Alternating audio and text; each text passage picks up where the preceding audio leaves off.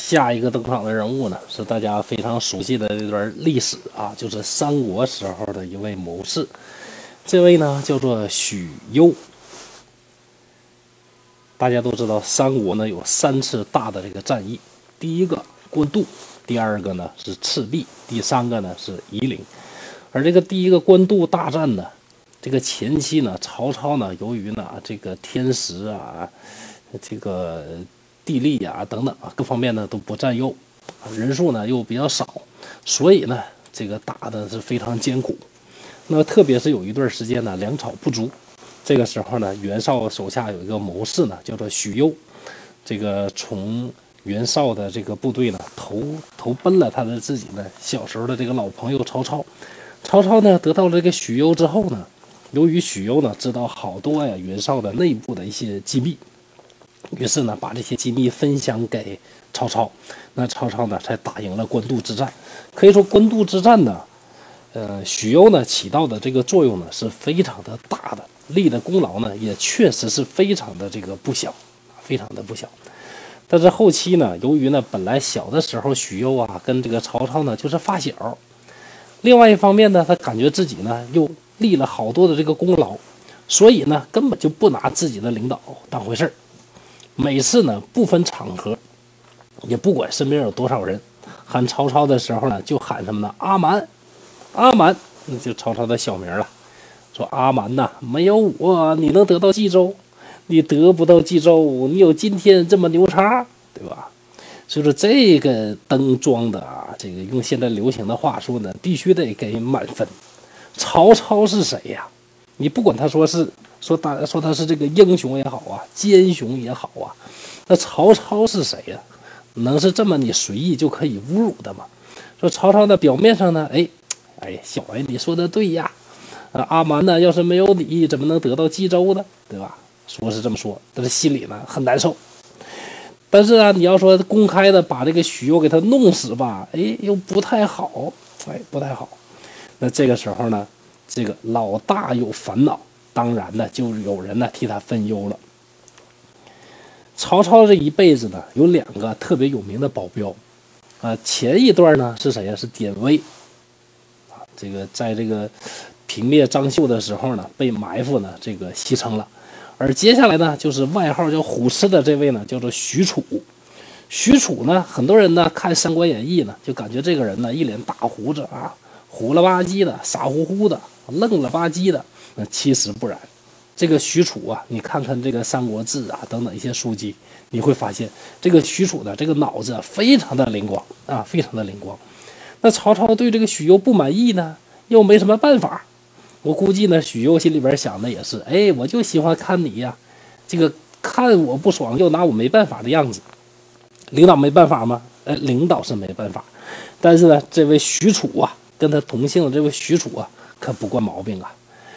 那有一次呢，哎，这个两位老许呢，在路上呢就见面了，在哪儿呢？这据说呀，是许攸呢，这个出邺城的这个东门，正好呢，这个许褚呢，从这个邺城的东门呢这个进入，两个人一碰面，啊，这许攸呢又开始装灯了，说兄弟，你看看这个门啊，要没有我，这老曹家呢，根本进不了这个门啊。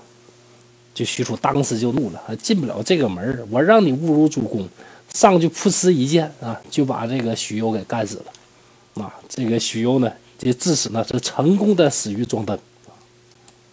啊，这么能装的人呐，这个曹阿瞒同志呢，当然心里非常开心呐，这这个暗爽到内伤啊。但是表面上呢还得责怪，哎，你怎么能这样呢？你这太不好了，对吧？那最后也没见他，他把这个许褚给他干掉，让他去偿命，对吧？心里还是非常开心的吧。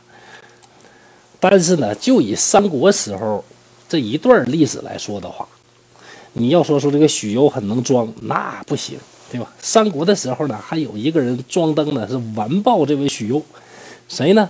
这这位呢，叫做这个祢衡啊，这个祢衡，祢衡呢字正平。他是一个非常有才华的人啊，确实也非常有才华。呃，他有个代表作呢，叫做《鹦鹉赋》。鹦鹉赋啊，大家可以呢去看一看。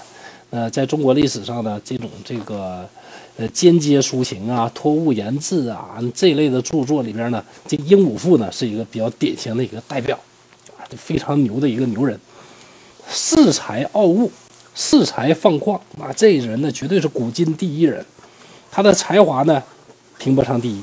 那那比他有才的人多了去，但是呢，他这个人呢，这个论装灯呢来讲啊，哎呦，在这个才子里边呢，绝对呢是名列前茅的。孔融啊，这个就是小时候让梨的那个孔融，曾经呢给曹操写过一个荐祢衡表，向曹操呢推荐这位大才大才子。这个这位大才子呢称病不肯去，那这个曹操一想呢，这怎么办呢？哎，非常有意思啊！曹操想了个办法。说你不不来吗？来，我封你个大官儿，什么官呢？这个鼓手啊，敲鼓的。哎，你这个官封给你，这太好了。结果呢，祢衡想啊，你侮辱我，那没关系啊。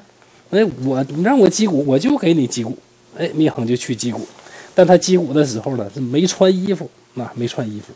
那么古人呢，特别重视礼，那不穿衣服去当场呢去给领导击鼓，这明显是什么呢？是给这个领导难堪，后来呢，祢衡呢还是经常在各种场合呢这个辱骂曹操。但是曹操这个人呢，这就为了能够证明啊自己是一代雄主，也没办法呢，就像对这个许攸一样，没办法的公开的把他干掉。那这个时候不知道为什么许褚呢没出来帮个忙？哎，他为了避免这个骂名呢落到自己的肩上，因为那个时候不能随便杀名士啊。哎，把他送给谁呢？哎，送给刘表啊！这个办法好啊！这个刘表啊，不是你不是挺这个爱才的吗？啊，你在这个荆襄之地呀，呃，你说就聚聚集是各方面的这个有才能的人在一起啊，这个把酒言欢，做那个坐以论道。你看你这个祢衡送你这太恰当了。结果祢衡到刘表那儿呢，对刘表呢也也不当回事儿，啊，不当回事儿，刘表也没办法啊，啊，就学这个曹老大。把这祢衡送给谁呢？送给江夏这位太守，叫黄祖。那再给你换一个老大。但是黄祖跟前两位不一样啊！你们要要脸要面子，黄祖我就是个大老粗，就是个武将，我管你那个。结果呢，这个祢衡呢，到了黄祖那儿继续装灯，完了这回这灯装不下去了。那黄祖当时就怒了，喝点小酒，好啊，你跟我装灯，是吧？扑呲一剑干死，对吧？时年二十六岁呀。哎，这就是这个这个祢衡呢，孜孜不倦的装灯的这个一生啊，最后终于死在装灯上了啊，可以说死得其所啊，死得漂亮。能听到这儿的朋友，您辛苦了，非常感谢您的关注和支持。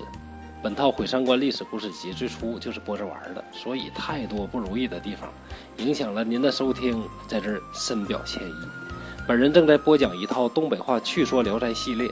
秉承本人一贯的毁三观风格，用东北话播讲不改变、不删减、不解读的高清无码聊斋故事。